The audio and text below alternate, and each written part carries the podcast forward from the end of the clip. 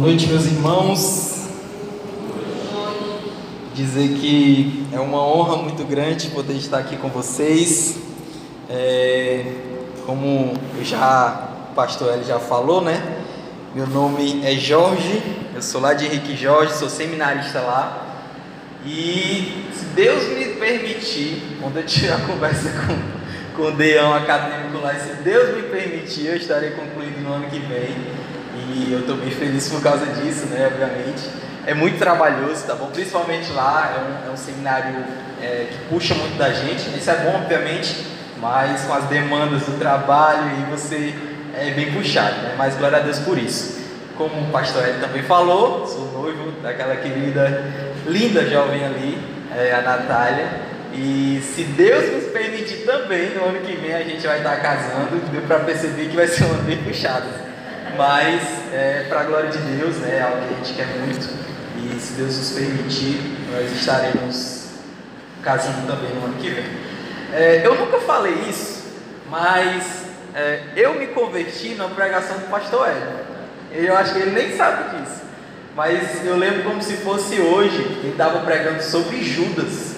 E ele dizia que Judas sempre estava ali perto dos apóstolos, mas ele não era crente. Eu nem lembro se ele lembra dessa pregação, mas foi lá na igreja. E aquilo me tocou bastante, porque há muito tempo eu estava ali na igreja e, e, ainda não tinha feito a minha decisão. Né? E aquilo foi um, um tapa na minha cara. E depois de então, no outro domingo, eu assumi meu compromisso com Jesus. E aquele, a partir daquele momento foi um dia muito especial. Mas foi na pregação do pastor Hélio. Nunca tinha dito a ele e quis falar agora para aproveitar.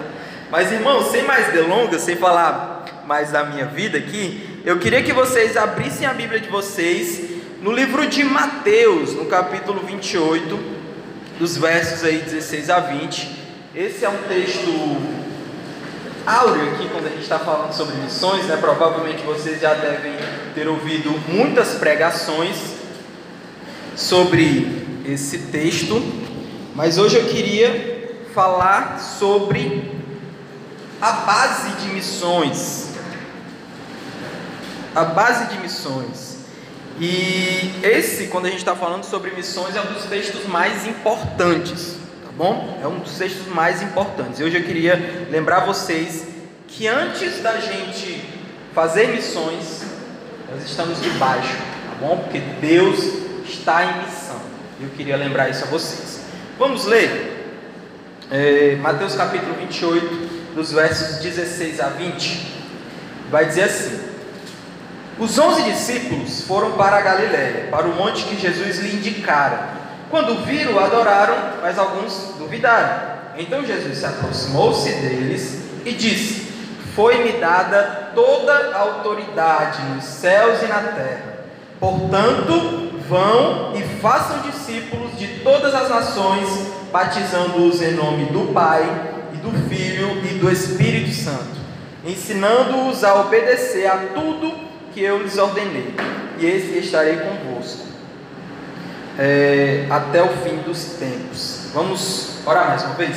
Santo Deus, gracioso Pai, nós te agradecemos, Deus, por essa noite, nós te agradecemos por estar na tua casa podendo adorar juntamente com os nossos irmãos e queremos te pedir, Deus, a tua, tua mão nesse momento, na pregação da tua palavra, que a tua igreja ela possa estar atenta ao que vai ser dito por esse falho pregador e que o Senhor possa me usar nessa, nesse momento, Deus, para pregar a tua santa palavra, porque ela é viva e eficaz, Deus, ela é mais cortante do que uma espada de dois gumes e que ela possa tocar os nossos corações, principalmente, Pai, com respeito à tua missão. Muito obrigado por tudo, é no nome de Jesus que eu te oro.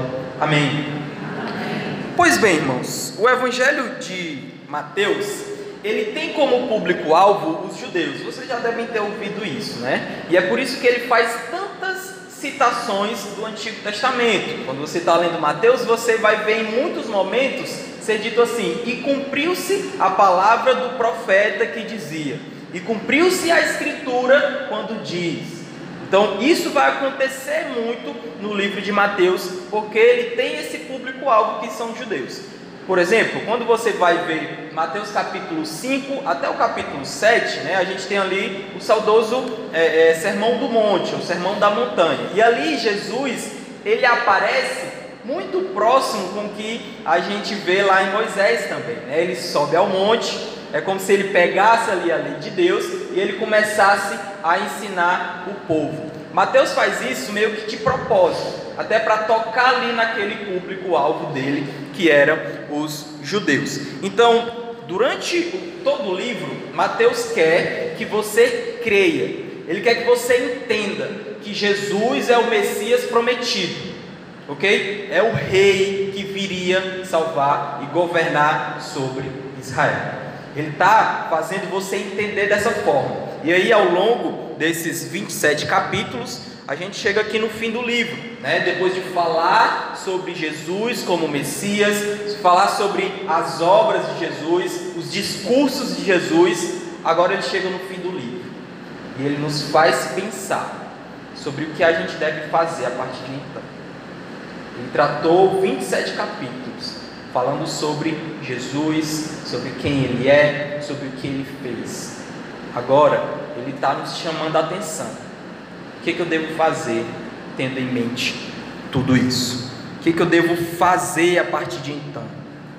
Você já parou para pensar que depois de ter sido salvo, a sua vida tem um objetivo? Ela tem uma missão? Você já parou para pensar nisso? Que você tem uma missão Jesus não lhe salvou só para você ficar dormindo, né? Ficar sem fazer nada. Ao ser salvo, ele lhe deu uma missão. Você já parou para pensar nisso? Você já parou para pensar o que, que eu estou fazendo aqui? Lá em é, Romanos capítulo 10, inclusive o pastor Hélio pregou, ensinou lá né, no capítulo 9 recentemente. Lá no capítulo 10, ele vai, Paulo vai questionar é, fazer algumas perguntas. Né? Ele vai dizer assim: Como, pois, invocarão aquele em que não creram? E como crerão naquele de quem não ouviram falar? E como virão se não houver quem pregue? E como pregarão se não forem enviados? Aqui ele mostra esse processo né, de envio de obreiros. Mas aqui Paulo está chamando a nossa atenção para o fato de que nós temos uma missão. E essa missão é fazer discípulos. E essa missão é a pregação do Evangelho de Jesus. Eu quero lembrar você disso. Você tem uma missão. Pode, ter, pode estar há 10 anos de crente ou pode ser há dois dias de crente. Você tem uma missão. Você precisa refletir sobre isso. Ok? Mas vamos para o texto aqui. É, aliás, eu queria fazer uma, uma, outra citação aqui, não de um texto bíblico, mas de um comentário que eu achei muito legal. Ainda falando sobre igreja e missões, ele vai dizer assim: a fundação da igreja e o início da missão, lá em Atos 2, eles coincidiram. A missão era a missão da igreja e a igreja a igreja missionária. Com o passar do tempo, no entanto, surgiu uma tendência de se concentrar em problemas paroquiais e negligenciar a relação da igreja com o mundo. Então, mais uma vez, se você está aqui hoje, se você está aqui hoje, eu quero lembrar você que você tem uma missão, ok? Se envolva com missões. A gente vai discutir isso ao longo de todo o livro. Nos versos 16 e 17, aí, ele vai dizer assim: os onze discípulos eles foram para a Galileia, para o monte que Jesus lhe indicara. Quando viram, o adoraram, mas alguns duvidaram. Esse capítulo 28 ele é bem interessante, porque ele começa falando sobre as duas Marias. Né? Jesus havia morrido e as, essas duas Marias elas estavam indo lá é, no sepulcro é, ver né, o, o, túmulo lá, toda aquela coisa. Só que no caminho que elas estão indo, é, acontece um terremoto, ok? E um anjo aparece e diz que Jesus havia sido ressuscitado. Então, as mulheres, obviamente, com toda aquela, aquela situação, elas ficam apavoradas. E aí o anjo, ele diz para elas irem avisar os demais discípulos. E aí, quando elas estão indo, correndo, né, o texto diz isso, elas se dão de cara com quem? Com Jesus. Então Jesus diz a mesma coisa, elas caem lá aos pés de Jesus, em todo aquele momento né, é, é, de comoção, de emoção, elas adoram ali a Jesus, Jesus diz a mesma coisa vão avisar, vão avisar lá os discípulos. Só que Jesus, ele usa uma palavrinha especial.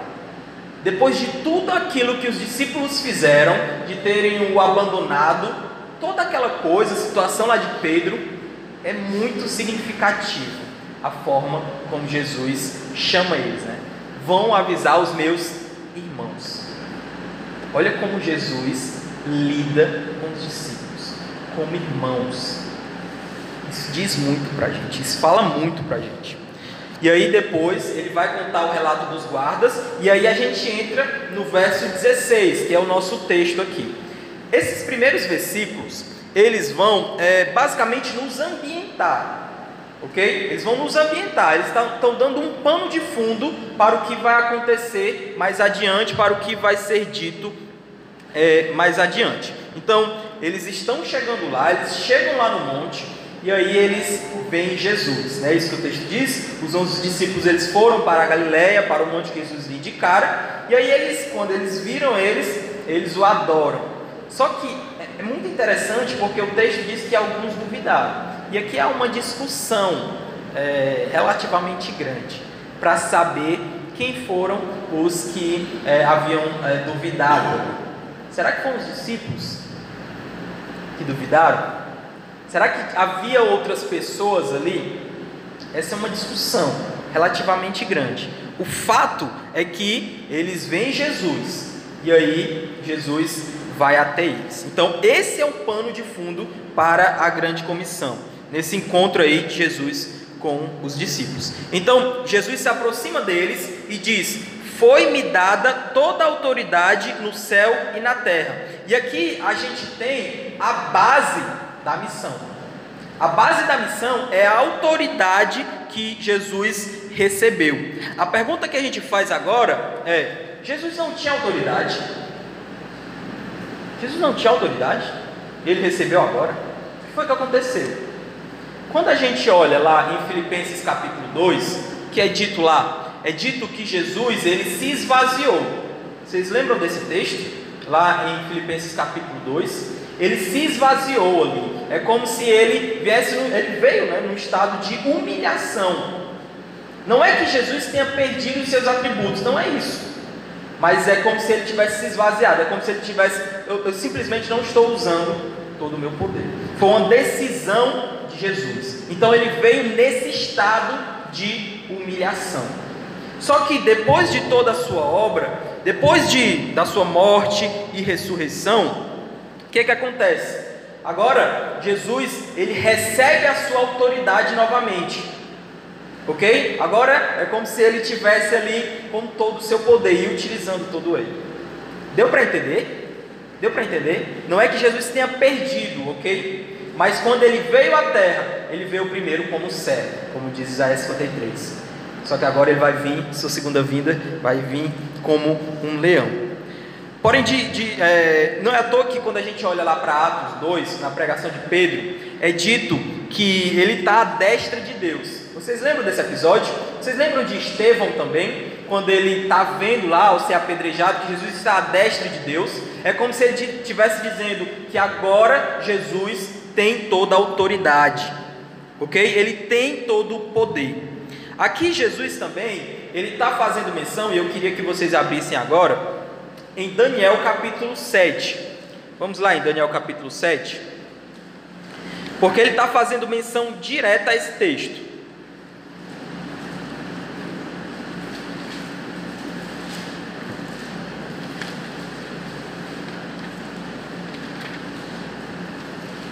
Eu queria que a gente lesse apenas dois versos, que é o verso 13 e o verso 14. Esse texto aqui é um dos sonhos de Daniel, né, que ele vai falar aqui sobre os quatro animais. Porém, quando a gente olha o verso 13, vai ser dito assim: Em minha visão, à noite, vi alguém semelhante a um filho de homem, vindo com as nuvens dos céus. Ele se aproximou do ancião e foi conduzido à sua presença. Ele recebeu autoridade glória e o reino. Todos os povos, nações e homens de todas as línguas o adoram. Seu domínio é um domínio eterno que não acabará, e seu reino jamais será destruído. Vocês lembraram de alguma coisa? Não é parecido, né? Com Mateus capítulo 28. Mateus capítulo 28 não é uma profecia, irmãos, mas é o cumprimento de um. Mas é o cumprimento de um. Daniel já havia falado desse momento. Daniel já havia profetizado que alguém semelhante ao filho do homem, quando a gente olha Mateus, a gente vê Jesus fazendo referência sempre, né, dessa questão de ser o filho do homem. Isso acontece muitas vezes com Jesus. Jesus fala muitas vezes a respeito disso. Além disso, né, além desse é, é, é, filho do homem, é dito que ele recebe toda essa autoridade, glória e reino. É a mesma coisa, né? Basicamente a mesma coisa de Mateus capítulo 28. E diz mais: todos os povos, nações e homens de todas as línguas o adoram. Essa autoridade de Jesus, ela tem um objetivo. E esse objetivo é que todos os povos, e todas as línguas, que todas as nações adorem ao verdadeiro Rei que é Jesus. Essa, autoridade que foi dada a ele tem um objetivo. E é missões. E é missões. Está vendo como isso é importante? Está vendo como, como lembrar disso é importante para você? Muitas vezes a gente tem é, é, uma, uma visão, né? Quando a gente fala sobre missões, muitas vezes a nossa motivação é simplesmente o, o amor ao próximo, e obviamente que isso é importante ou a gratidão mesmo, né, pelo que Deus fez para conosco. Isso também é um, uma motivação legítima. Mas o que Mateus está querendo nos lembrar é que a motivação de fazer missões é a glória de Deus, é a glória de Jesus, é fazer o nome dele conhecido em toda a terra, em todo lugar, em toda nação. Qual foi a última vez que vocês pensaram em missões mundiais? Hein? Qual foi a última vez que nós pensamos em enviar alguém lá para a Arábia, lá para o Japão, lá para a Europa, lá para a Oceania? Muitas vezes a gente acha que isso está longe da gente, né? mas a gente esquece que quem está em missão é o próprio Deus. Deus está em missão. Nunca esqueçam disso. Deus está em missão. Você só é coparticipante co-participante da missão dele. Deus está em missão. A gente vê missão lá em Gênesis. Lembra o proto-evangelho? Lembra quando a gente caminha um pouquinho mais e chega lá em Gênesis capítulo 12, quando ele fala com Abraão?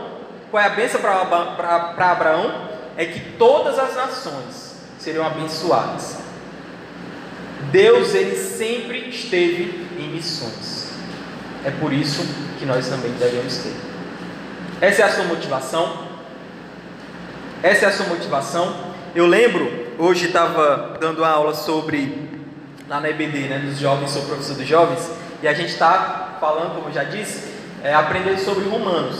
E aí, quando a gente está no capítulo 11, no final de tudo, toda aquela teoria que Paulo fala, né, todas aquelas questões teológicas, depois disso tudo, Paulo, ele tem um vislumbre ali, ele, ele fica extasiado com tudo aquilo que ele já havia falado.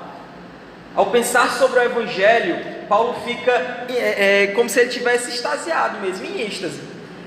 Aquilo é tão impactante para ele, aquilo é tão poderoso para a sua vida, que ele começa a falar, né? Ele vai dizer: Pois dele, por ele e para ele são todas as coisas, a ele seja a glória para sempre. Amém. Ó oh, profundidade da riqueza, da sabedoria e do conhecimento de Deus!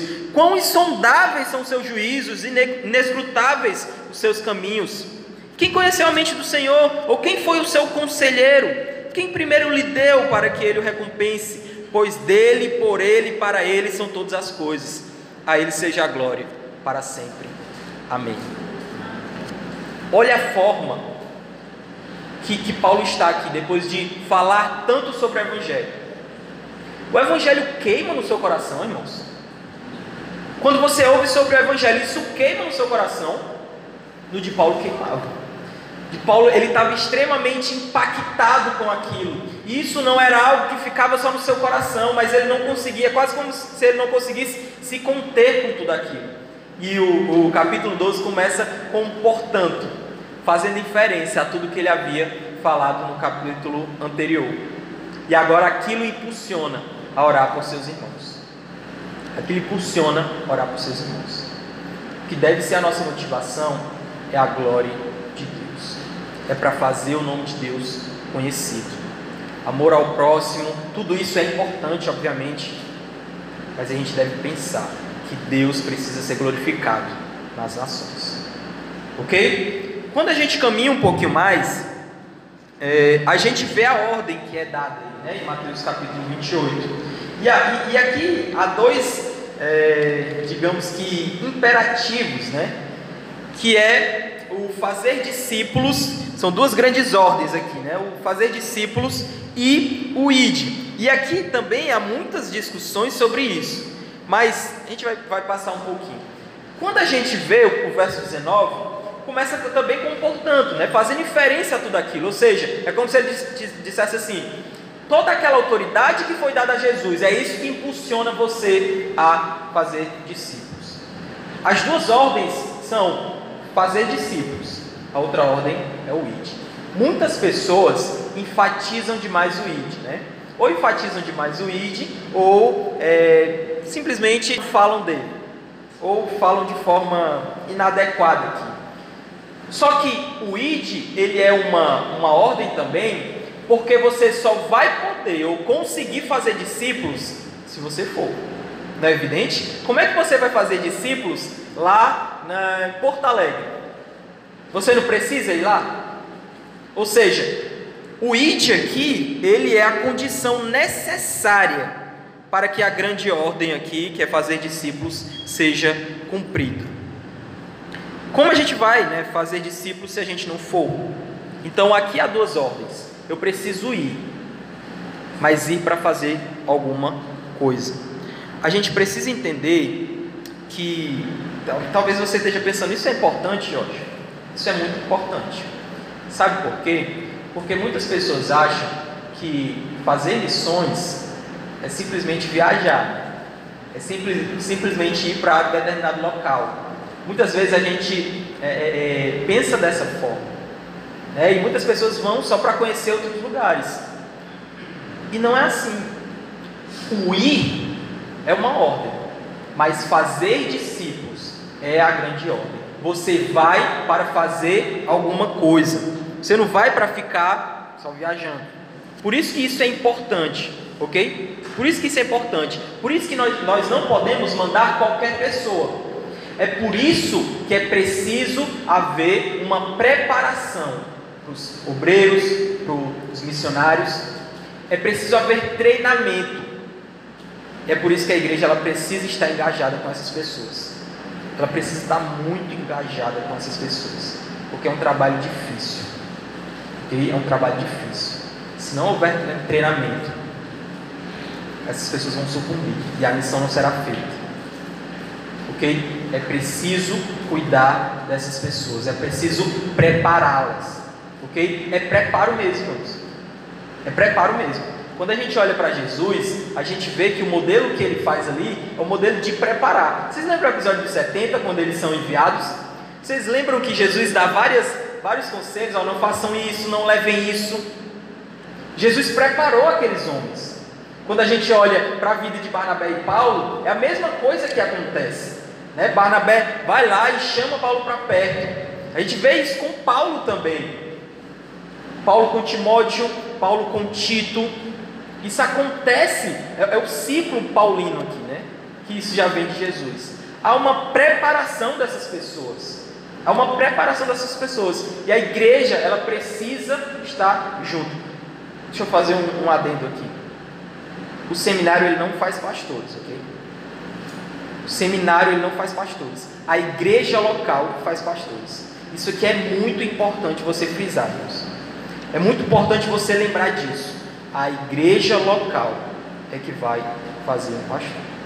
Lá no seminário você vai aprender muitas coisas. Você vai aprender muitas coisas, sem dúvida nenhuma. mas é a igreja local, que ela vai conseguir olhar para você e ver quais são as suas dificuldades. O seminário não consegue ver. É na igreja local que você vai, vai ver isso. As dificuldades que ele tem, os pecados que ele tem, as falhas que ele comete. E é lá na igreja local, nessa convivência, nesse treinamento, que ele vai ser moldado. Um bom pastor. Um bom pastor é feito na igreja local. Amém? Amém? Vamos continuar aqui. Então, a gente vê essa questão do preparo, né? E aqui a gente vê que a grande ordem é fazer discípulos. O ir é uma, é uma condição necessária. Você só vai poder fazer discípulos se você for. E aí, a gente chega no, na, na nossa nova pergunta, né? Porque a gente viu qual é a nossa ordem. A gente precisa fazer discípulos, baseado nessa autoridade que foi dada a Jesus. A pergunta que nós devemos fazer agora é: como nós fazemos discípulos? Você já parou para pensar nisso? Como é que a gente faz discípulos? O texto nos diz, irmãos. Primeiro, batizando. Essa é a primeira forma de fazer discípulos. A segunda é ensinando todas as coisas. Essas são as duas formas, ou essas duas formas contemplam o fazer discípulos. Talvez aqui, irmãos, é, neste momento, né, não faça muito sentido para você a questão do batismo, né? Porque, pelo menos hoje, o que acontece lá na igreja é assim, né? não sei aqui. Mas a pessoa se converte e há um tempo, né? Há uma preparação para o batismo. Não é assim? Lá na minha igreja é assim, não sei se a de vocês é assim também. Mas é assim que acontece, né? Há um tempo até a pessoa se batizar. Ela vai lá na sala e tem todas aquelas, aquelas é, questões lá que são tratadas lá no, no, na salinha. E aí depois disso tudo ela se batiza. Só para vocês terem ideia, eu me batizei com 3 anos de crente. Não, não sigam esse exemplo, tá? não sigam esse exemplo. Mas isso aconteceu comigo, porque eu não vi a importância daquilo. Na verdade era essa. Eu não vi a importância daquilo. Para mim, ok, tudo bem. E aí depois de um bom tempo, eu fui convertido ali. Eu, eu, convertido. eu fui batizado. Mas é assim que acontece, né? Passa um tempinho. Só que nesse contexto aqui, irmãos, batizar ele tinha um significado um pouquinho mais sério.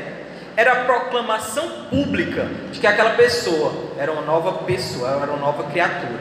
Ele estava dizendo para todo mundo e confessando publicamente o seu arrependimento e fé no Jesus. Lembra de Atos 8, quando vai falar de Filipe e o etíope? O etíope pergunta, né? O que falta para mim ser batizado? O que falta para eu ser batizado? E ele diz: se você crê de todo o coração, você pode ser batizado. E ele faz a boa confissão: Jesus é o Filho de Deus. Essa foi a confissão que ele faz. E o batismo ali é a comprovação pública, é a proclamação pública da sua salvação, da sua conversão. Ok? Só que, ah, eu não estou dizendo aqui, irmãos, que naquele tempo era mais fácil. Tá bom? A pessoa era de imediatamente que se convertia, ela era batizada. Não tinha muito tempo, não. Era, era, era de imediato, assim. Eu não estou dizendo que naquele tempo era mais fácil, tá bom? Não estou dizendo isso, nem dizendo que hoje também é mais fácil. O que eu quero dizer é que há uma diferença. Né? Naquele tempo, se a pessoa é, se convertesse, ela poderia ser jogada aos leões ou ser crucificado, como muitos apóstolos morreram dessa forma. Hoje a gente sofre piadas, né? No máximo, ninguém vai bater. Eu acho que nunca ouvi ninguém aqui no Brasil sendo apedrejado por qualquer crente. Pode ser, chegue um dia, né? Mas hoje não é assim.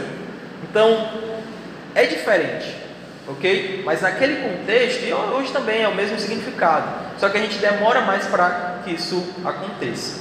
O fato é que o batismo aqui está nos dizendo que é fazer convertidos, ok? É a conversão dessas pessoas. É aquilo que acontece lá em Mateus capítulo 16, onde a igreja é, é, ela assume aquela pessoa baseado na confissão que ela faz. Deu para entender? Como se a pessoa se convertesse. Esse é o primeiro passo. Só há discípulos se houver é, essa boa confissão, que é que Jesus é o Filho de Deus. Ok? Só há discípulos assim. A segunda forma, irmãos, de é, é, fazer discípulos, que vai contemplar, né, que vai continuar esse processo, está aí no verso 20, vai falar: ensinando-os a obedecer a tudo que eu lhes ordenei. Essa é o segundo passo. A pessoa se converte e aqui a gente é rei, né? De é, colocar crianças no mundo e não cuidar. Nesse sentido aqui. As pessoas se convertem, mas a gente não é, dá o segundo passo, que é o discipulado. Que é o discipulado. Quando a gente olha para Paulo, lá em Atos capítulo é, 14, vai ser dito assim: é, Paulo, depois de pregar em Derbe, né, e aí ele volta para a lista e Antioquia, e ele vai dizer assim: ó, ele, ele, ele voltou para aquelas cidades, fortalecendo os discípulos e encorajando-os a permanecer na fé. É necessário que passamos, que passemos por muitas tribulações para entrar no reino de Deus. Ou seja, discipulado aqui é o cumprimento da grande comissão. Ok? É por isso também que a gente precisa de pessoas capacitadas. Não é só ir, ok? Há uma missão para ser cumprida. O discipulado é uma delas, ok? E aqui a gente precisa fazer esse adendo. Lá em 2 Timóteo, capítulo 3, vai ser dito no verso 16 e 17, também é um texto muito conhecido, que toda a escritura, ela é inspirada por Deus e útil para o ensino, para a repreensão, para a correção e para a instrução na justiça, para que o homem de Deus seja apto e plenamente preparado para toda boa obra. Esse texto está nos dizendo que toda a escritura ela é importante, ok? Toda a escritura ela é importante. É por isso que a gente não pode é, sempre ter é, pregações evangelísticas, porque as pessoas elas precisam conhecer toda a escritura ok? Elas precisam conhecer toda a Escritura. E eu fiquei muito feliz quando o pastor Ed disse que estava estudando aqui os profetas menores, né? Eu ouvi pouquíssimas vezes pregações dos profetas menores na minha vida. Pouquíssimas, pouquíssimas. E quando toda vez que eu estou lendo a Bíblia anualmente, eu paro nesses livros, como aquilo é impactante para a nossa vida. Como aquilo é importante. É por isso que a gente precisa pregar toda a Bíblia para o homem todo. Isso aqui, irmãos, essa tarefa, ela é, ela é, ela é tão é, difícil que você sozinho não pode cumprir ela. Não tem como você pregar sozinho a Bíblia inteira para todas as áreas das pessoas. Não tem como fazer isso. É por isso que você precisa da igreja local. É por, é por isso que você precisa de toda a igreja engajada na missão de Deus, engajada no discipulado não tente fazer as coisas sozinhos, tá bom? E eu falava até hoje de manhã. É, nós somos seminaristas da igreja, ok? Da igreja, não é por nós não, não é só por causa da nossa, da nossa convicção que Deus nos chamou para esse ministério. Mas a igreja ela deve estar junta em todo esse processo, toda essa caminhada, até um dia a gente chegar no pastoreio. Ok? Toda a igreja precisa. Se você está com pouco tempo de crente, irmãos, se force aqui, tá bom? A ser discipulado, a discipular alguém, a acompanhar pessoas. Isso é importante, ok? Isso é o cumprimento da grande comissão. E aí, no final do verso 20, a gente vai ter a nossa segurança, né? E aqui ele vai dizer assim: E eu estarei sempre com vocês até o fim dos tempos. Isso aqui é muito legal. Abram aí, voltem um pouquinho em Mateus capítulo 1.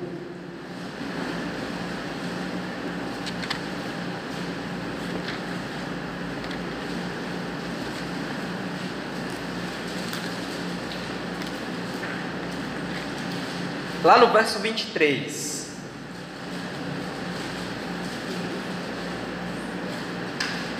Vai ser dito assim: A virgem ficará grávida e dará à luz um filho, lhe chamarão Emanuel. Significa o quê? Deus conosco. Olha o que ele está dizendo aqui. É o cumprimento, né? Do seu nome. Era o Emanuel. Ele estaria conosco todo esse processo, irmãos, de missões, de envolvimento com missões, Deus está conosco. Essa é a verdade, deve estar no nosso coração. Não acho que você está sozinho nessa. Deus está com você. Ele está em missão. Nunca, nunca esqueçam disso. Eu queria concluir fazendo aqui é, três aplicações, ou falando diretamente para três públicos aqui, diante de tudo isso que a gente discutiu. O primeiro é, são, os, são os líderes, né? Eu queria lembrar vocês, irmãos, que vocês têm um papel muito importante na missão de Deus e de conduzir a igreja de Deus para missões, para se envolver com missões. A responsabilidade de vocês é muito séria. Não negligenciem isso, ok? Não negligenciem isso. Se esforcem para ajudar a igreja a compreender a importância de missões. Ajudem eles a, a compreender que é para que nós fomos chamados para a pregação do Evangelho, para continuar avançando no reino, para contribuir cada vez mais com missões. Não acho que a gente já contribui bastante, sempre dá para contribuir mais. Vocês têm uma responsabilidade muito grande de poder olhar para a igreja, ver esse aqui, ele pode ser um missionário. Vamos preparar eles. Vocês têm uma responsabilidade muito grande em ajudar a igreja a compreender isso, ok? A missão de Deus, ela é algo importantíssimo para a igreja. Se a gente não tivesse essa missão, não tinha por que nós estávamos aqui. Não tinha porquê. Deus já, Deus já poderia ter nos levado.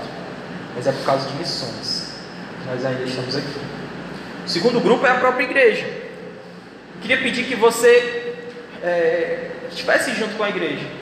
Toda igreja ela precisa estar engajada. Esse não é um processo solitário, tá bom? Até aquela pessoa que vai lá, ela precisa das suas orações. Ela precisa do seu sustento. Ela precisa do seu envolvimento com isso. Ok? Eu queria convidar a igreja mesmo a se unir e a juntos estar nesse processo, se engajar nesse processo de missões. O último grupo eu queria é, falar como alguém que, assim como Ítalo, se dispôs. Se você tem esse desejo, se você tem essa convicção de que Deus chamou você para essa excelente obra, como ele vai falar a Timóteo, fale isso para a sua igreja. Desafie ela a lhe preparar. Não negligencie isso, tá bom? É uma excelente obra. Então, dê trabalho aos seus pastores, dê trabalho aos seus líderes e fale para eles. Eu, eu, eu quero ser esse cara. Vai ser enviado lá para o Japão.